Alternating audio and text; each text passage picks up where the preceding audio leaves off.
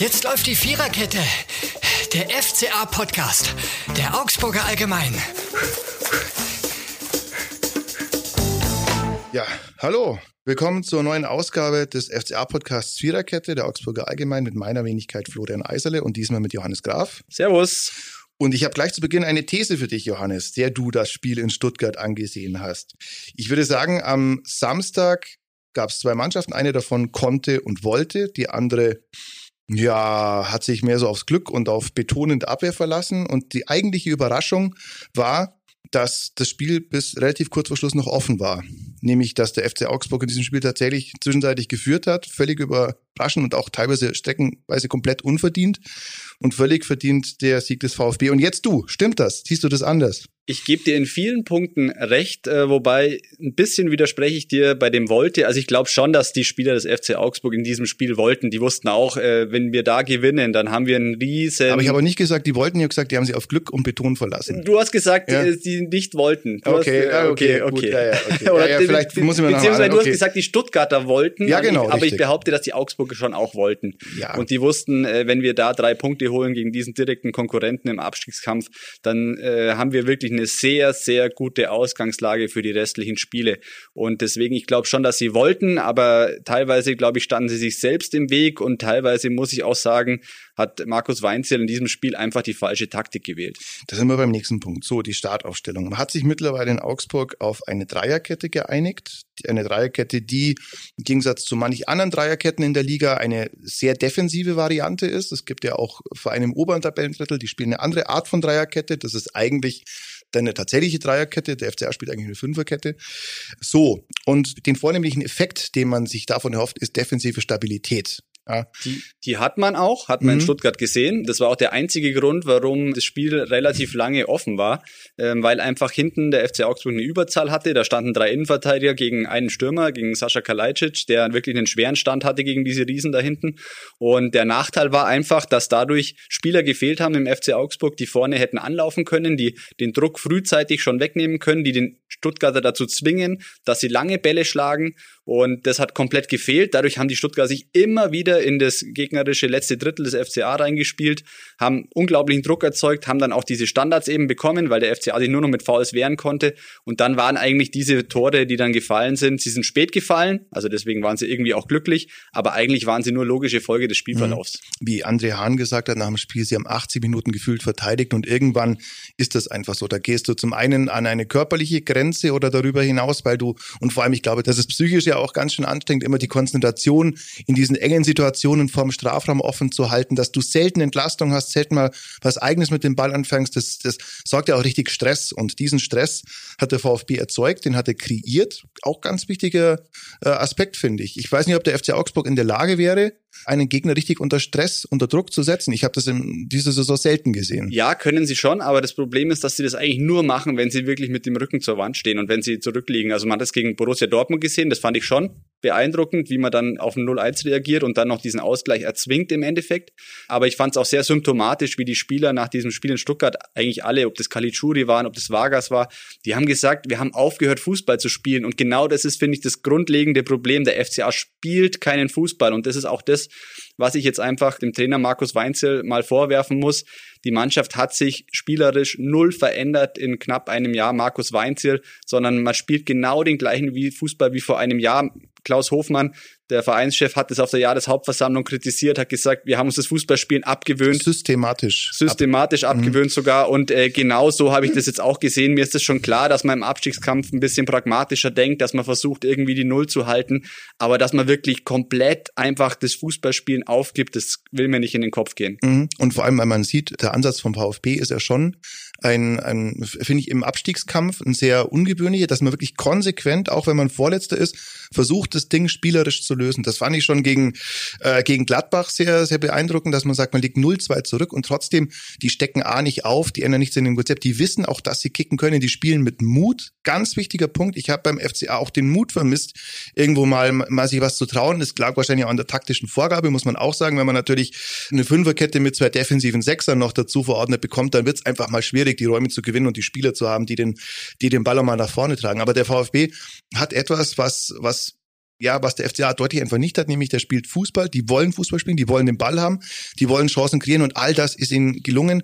Und der eigentliche Gag oder die eigentliche Überraschung war bei diesem Spiel wirklich, dass es so knapp ausgegangen ist. Ja, und genau das ist ja auch das Problem. Eigentlich hat Markus Weinzel eine aktive, mutige Spielweise angekündigt und jetzt... Äh, Dass er gekommen man, ist, ja, vor einem Jahr. Mhm. Und jetzt, äh, wo man wieder im Abstiegskampf steht, dann rückt man komplett davon ab und dabei hat er eigentlich gesehen, in einigen Spielen diese Saison, die Mannschaft kann das, die will das und auch wenn ich in den Kader schaue, das sind ja nicht irgendwelche Spieler, die einfach nur den Ball wegdreschen wollen, sondern man hat Covileo, man hat äh, Dorsch, Meier, das sind ja auch Spieler, die können mit dem Ball schon was anfangen, auch Caligiuri, der ist zwar nicht mehr der schnellste, aber der kann mit dem Ball was anfangen.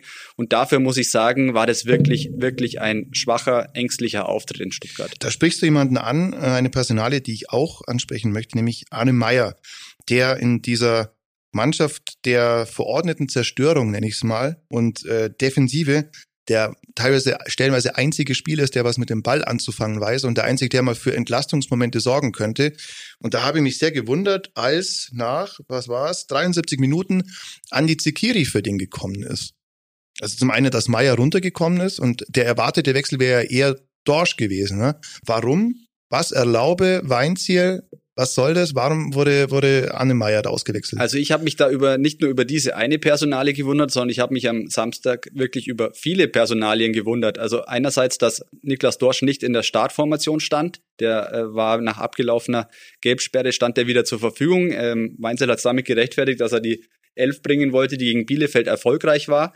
Aber in dem Spiel, da muss ich den einfach bringen. Und äh, man hat es dann auch gesehen in dieser letzten Aktion, als Niklas Dorsch dann noch dieses 4 zu 2 verhindert. Und natürlich kann man da jetzt viel rein interpretieren. Ich habe das Gefühl gehabt, dass er schon auch Richtung Ersatzbank und Richtung Trainerbank geschaut hat und äh, mhm. äh, mit einer Geste gezeigt hat, ich war Guck damit mal. nicht einverstanden, dass ich hier 85 Minuten auf, dem, auf der Bank saß und eingewechselt werde, wenn es 2 zu 3 steht. Und ähm, deswegen, ich finde diese Personale sehr verwunderlich, denn auch nach einer Stunde hätte ich immer noch Niklas Dorsch bringen können, um dem Mittelfeld Struktur zu geben, um die Organisation besser zu organisieren von diesem, von dem Anlaufen des Gegners, um einfach das alle für Entlastung zu sorgen. Und ich verstehe nicht, dann war plötzlich Mats Petersen, der war erst äh, für Vargas links mhm. außen, dann war er im defensiven Mittelfeld, dann nehme ich Meier runter. Also es war irgendwie alles mhm. äh, sehr konfus und hatte überhaupt keinen Plan, wie du diese Stuttgarter Druck und irgendwie wegnehmen kannst. Ich muss ja sagen, was ist das für ein Signal an Dorsch? Also eigentlich habe ich ja vor der Saison als FC Augsburg gesagt, ich habe eine Doppelsechs, ich habe Niklas Dorsch, ich habe Anne Meyer auf dieser Position und das sind die beiden Jungs, auf die ich setze. So.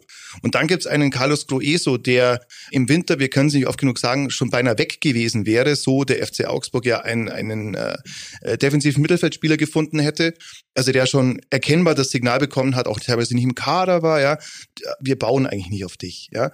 Und der wird jetzt einem Niklas Dorsch vorgezogen. Denken wir, zum einen für Niklas Dorsch ist das jetzt eher und auch innerhalb der Mannschaft, der Niklas Dorsch hat ja auch eine gewisse Stellung, soll er haben innerhalb der Mannschaft. Der soll langfristig auch eine Führungsfigur sein. So.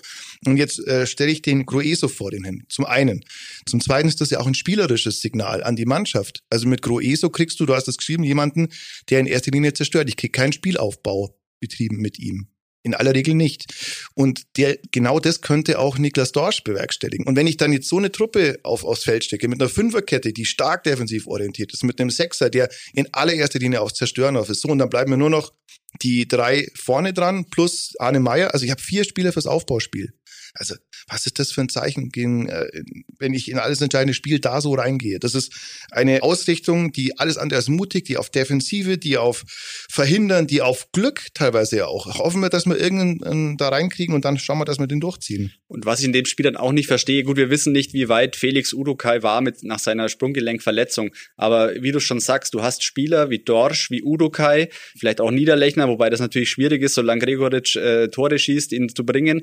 Aber du hast Udokai und Dorsch Spieler, denen du eigentlich Verantwortung übertragen willst, aber die setzt du in einem Spiel, in dem so viel auf dem Spiel steht, auf die Ersatzbank. Mhm. Finde ich auch irgendwie nicht nachvollziehbar. Ich weiß nicht, wie Niklas Dorsch innerhalb der Mannschaft anerkannt ist. Er ist natürlich schon auch ein Typ, der sehr extrovertiert auftritt, der selbst von sich sagt, ich bin Führungsspieler, ich äh, zeige das in der Kabine, ich zeige das auf dem Platz. Also er hat schon sehr selbstbewusstes Auftreten, gefällt vielleicht nicht jedem Spieler innerhalb der Mannschaft. Aber es muss ja auch nicht jedem gefallen. Muss ja auch nicht jedem ja. gefallen, solange er die Leistung bringt. Und deswegen, aber ich finde, es war einfach ja, es hat nicht gepasst. Es standen zu wenig Typen, zu wenig Spieler mit Verantwortung auf dem Platz am Samstag und das hat man auch gemerkt, weil niemand dann irgendwie so in einer Stunde eingegriffen hätte, um das Spiel einfach mal wieder in eine andere Richtung zu lenken. Mhm.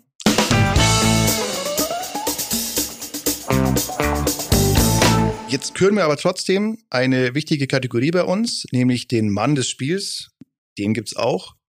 Es ist André Hahn haben wir uns darauf geeinigt. Denn André Hahn tatsächlich jetzt auch nicht derjenige ist, der, der großartig normalerweise fürs Aufbauspiel was betreibt, aber der nicht nur aufgrund seines Tors, sondern auch äh, aufgrund seiner, seiner, ja, wie immer herausragenden Laufleistung und äh, auch einer guten zweiten Chance in der zweiten Halbzeit, ich glaube, die ging an die Latte, wenn mich nicht alles täuscht, für Ausrufezeichen gesorgt hat. Ja, André Hahn, guter Mann. In dem Fall, bei dem aber noch nicht klar ist, wie es nach der Saison weitergeht. Also er hatte einen auslaufenden Vertrag, er hat aber, wie wir erfahren haben, eine Klausel, wonach sich nach einer gewissen Anzahl von Startelf-Einsätzen der Vertrag um ein Jahr verlängert zu gleichen Bezügen. Aber wahrscheinlich wird er die nicht mehr schaffen. Also die liegt wohl im hohen 20, 20er Bereich. Und mal gucken, also André Hahn wäre aber, glaube ich, für die Mannschaft so oder so eine, eine ganz sinnvolle Erweiterung. Ne? Ja, man hat es auch in Stuttgart gesehen. Er ist ein Spieler, der aus wenig viel macht. Der hat eine gewisse Wucht, eine gewisse Physis, ähm, passt da ganz gut in das äh, System des FC Augsburg. Ist vielleicht spielerisch nicht der Stärkste, aber ist immer noch ungemein wichtig für diese Mannschaft.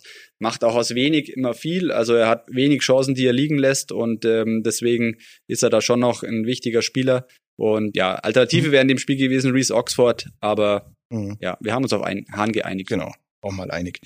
Markus Weinziel. Müssen wir jetzt auch mal ansprechen. Ich habe in vorherigen Ausgaben dieses Podcasts gesagt, ich halte es für wenig sinnvoll, den Trainer zu wechseln, weil man es jetzt einfach mal durchziehen müsste mit einem Trainer, weil man äh, auch die den Kader Zusammenstellung, das hängt ja auch vom Trainer ab und weil man nicht jedes anderthalb Jahre den Trainer wechseln sollte. Ja, würdest du den jetzt auch noch behalten?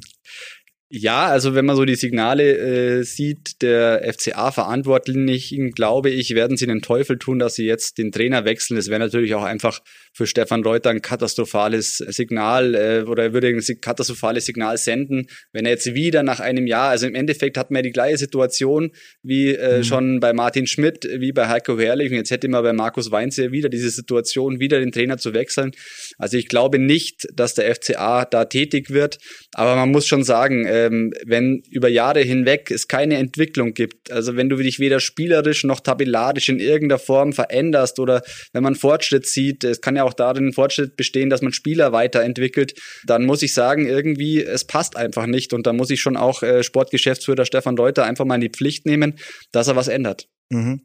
Und da sind wir bei Sportgeschäftsführer Stefan Reuter, wo ich auch sage, also der, es gab wenige Personen, die in den letzten Jahren dauerhaft am sportlichen Ruder waren. Einer davon ist Stefan Reuter oder sogar sportlich gesehen sogar der einzige. Ne? Und da ist jetzt auch die Frage, wie sinnvoll ist es immer noch weiter, dieses äh, Vorgehen so weiterzutragen, wie man es die letzten Jahre hatte, dass man irgendwie was macht, über was hofft. Im Grunde an seiner, der Kollege Mehl hat letzte Woche geschrieben, Wahnsinn ist die Definition, wenn man immer wieder das Gleiche macht und hofft, dass was anderes passiert. Ja, und seit ein paar Jahren passiert hier immer das Gleiche, nämlich dass man mit Glück, mit Spucke, mit ja, mit ein paar Gegnern, die schlechter sind, in der Liga bleibt und so richtig am Verhalten jetzt oder am, am, an der Ausrichtung eigentlich nichts wirklich ändert. Wie siehst du Stefan Reuter? Eins darf man natürlich nicht vergessen, er hat natürlich schon große Verdienste ähm, um den FC Augsburg. Also mit ihm hatte man wirklich die größten Erfolge. Das hat man zweifelsohne, aber das sind Argumente aus der Vergangenheit. Ich ne? weiß, das sind Argumente ja. aus der Vergangenheit. Das darf man aber nicht ganz ähm, ausgrenzen, finde ich. Wo du natürlich absolut recht hast, was ich auch gerade gesagt habe drei Jahre, vier Jahre, in denen eigentlich nichts passiert. Also man hat irgendwie, man dümpelt vor sich hin, man schafft immer irgendwie den Klassenerhalt in den letzten Spieltagen.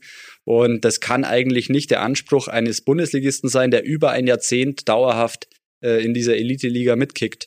Und ähm, deswegen muss man da, finde ich, schon einfach mal Stefan Reuter sagt ja immer so schön, alles analysieren und alles muss auf den Tisch. Alles und jeden am besten. ja. Und ähm, deswegen, und dann muss man eine Entscheidung treffen. Und ich glaube schon, dass dieses System mit nur einem Verantwortlichen im sportlichen Bereich äh, auf jeden Fall überdacht werden muss. Also im Endeffekt kann er ja machen, was er will. Mhm. Und ähm, ich glaube auch, äh, dass er relativ wenig sich dreinreden lässt. Und äh, dann muss man klar sagen, er ist der Verantwortliche. Ähm, wie schauen die Ergebnisse aus? Und dann muss man auch die Person Stefan Reuter hinterfragen. Ja. Und ich würde auch sagen, es ist ja schon so was wert, dass Stefan Reuter den FC Augsburg nicht als Verein X bezeichnet oder sieht. Und wenn er da halt rausfliegt, dann geht er zu Verein Y. Das gibt's ja. Schöne Grüße an Horst Held, teilweise in der Bundesliga, solche Managermodelle. Das ist schon was wert, wenn, wenn ein Geschäftsführer Sport diesen Verein begreift als mehr als eine vorübergehende Geldbeschaffungsmaßnahme so in der Art. Ja, also dass das für ihn wirklich, das nehme ich mal ab, mit Herzblut verbunden ist, aber es wäre an der Zeit, dass man ihn entweder eine, eine goldene Brücke baut, weiß ich nicht. Aber was vielleicht noch wertvoller wäre, weil Expertise und Kontakte hat er ja zweifelsohne, dass man ihm vielleicht wirklich mal gleichberechtigt jemanden an den an die Seite stellt, der dann nicht wie ein Kaderplaner, der ihm unterstellt ist oder so und äh, letztendlich macht man dann doch das, was Reuter sagt, sondern der mal sagt, nee, Stefan, ich sehe das anders und wir machen das jetzt mal anders. Ja? Dieses Modell gibt's ja auch bei vielen Bundesligisten inzwischen. Also da gibt's dann den Sportdirektor und es gibt den Sportvorstand und dann äh, wird sich da gegenseitig ausgetauscht. Und ich glaube schon auch, dass der FCA sich da vielleicht ein bisschen breiter aufstellen muss. Also das hat natürlich immer seine Vorteile, das wird ja auch immer wieder betont. Wenn man einen sehr engen Entscheiderkreis hat, dann hat man eigentlich meistens Ruhe im Verein, weil dann doch irgendwie alle immer einer Meinung sind. Aber andererseits muss man auch vielleicht sich mal ein bisschen breiter aufstellen, um einfach sich, wie du sagst, mehr Expertise reinzuholen, um sich andere Ideen reinzuholen ähm, um mal vielleicht aus diesem Teufelskreis oder diesem, diesem Hamsterrad, in dem man irgendwie seit drei, vier Jahren steckt, wo man alles irgendwie immer gleich macht und versucht dann irgendwie die Klasse zu halten, dass man da irgendwie rauskommt. Mhm. Noch dazu, wenn man sich jetzt mal die aktuelle kurzfristige Geschichte anschaut, wir haben jetzt eine Tabelle, die so eng ist wie wirklich selten. Wahnsinn, ja. Zuvor. Also man hat äh, natürlich die Vierte, die einigermaßen durch sind mit der ganzen Thematik. Sorry, aber ist so 15 Punkte nach, nach mittlerweile 27 Spieltagen. Das wird wahrscheinlich nicht mehr reichen. Aber dann kommt Bielefeld mit 25, Hertha mit 26, FC Augsburg mit 26, Stöcker mit 26 Punkten. Und theoretisch kommt dann auch noch Gladbach mit derzeit 30, der ja ein Spiel weniger. Und Wolfsburg Wolfsburg mit 31 Punkten. Aber ganz entscheidender Unterschied. Wir haben jetzt mit Stuttgart und Hertha zwei Vereine, die gerade bei Hertha muss man da aufpassen, Stichwort Aufschwung, aber die jetzt tatsächlich mal ein ganz positives Erlebnis haben, die, ja, Hertha, das war eine ganz andere Mannschaft. Also klar, die haben jetzt auch nicht, die hätten, das hätte auch anders ausgehen können, aber auch dieses 3 zu 0 war ja eigentlich völlig verdient und du warst in Stuttgart ja inmitten einer, einer Emotionsbierdusche im Stadion. Dein Laptop hat, glaube ich, auch was. Bisschen gelitten, ja, aber bisschen mit, gelitten. Äh, mit Desinfektionsmittel ging alles wieder weg. genau, das, äh, genau, das Gaffertape der Neuzeit, das Desinfektionsmittel. Also will sagen, in Stuttgart und in Berlin, da ist jetzt gerade richtig Aufbruchstimmung und da sind ja auch die Spieler da, das muss man ja auch mal sagen, die, wenn die ihr Potenzial entfalten, da eigentlich da unten nichts zu suchen haben. Ja, die Situation ist äh, wirklich extrem eng. Ähm, weil du es gesagt hast, ich glaube, Gladbach, die werden natürlich die Punkte kriegen gegen Bochum und dann sind die mhm. wahrscheinlich auch aus diesem Ganzen raus. Ähm, also da glaube ich nicht, dass die noch unten mhm. reinrutschen werden. Im Endeffekt geht es zwischen äh, Hertha, Augsburg und Stuttgart darum, den Relegationsplatz und den direkten Abstiegsplatz irgendwie auszumachen. Und ähm, wie du schon sagst, heißt ja immer so das Momentum, das haben momentan die anderen auf ihrer Seite. Deswegen, es kommt auf den FCA jetzt einfach eine ganz wichtige Woche zu. Also dieses Heimspiel gegen Wolfsburg und dieses folgende Heimspiel gegen Mainz, das verlegt wurde. Ähm, in diesen Partien, da geht's wirklich wieder um alles. Und äh, ich hatte ja gehofft vor dem Spiel gegen Stuttgart, es wird ein bisschen ruhiger, vielleicht ein bisschen entspannter hinten mhm. raus diesmal in der Saison. Aber ich glaube, nein. Ich könnte mir fast glauben, dass es wirklich sogar im letzten Spiel gegen Kräuter Fürth wieder um alles geht. Ja, davon gehe ich ehrlich gesagt auch aus.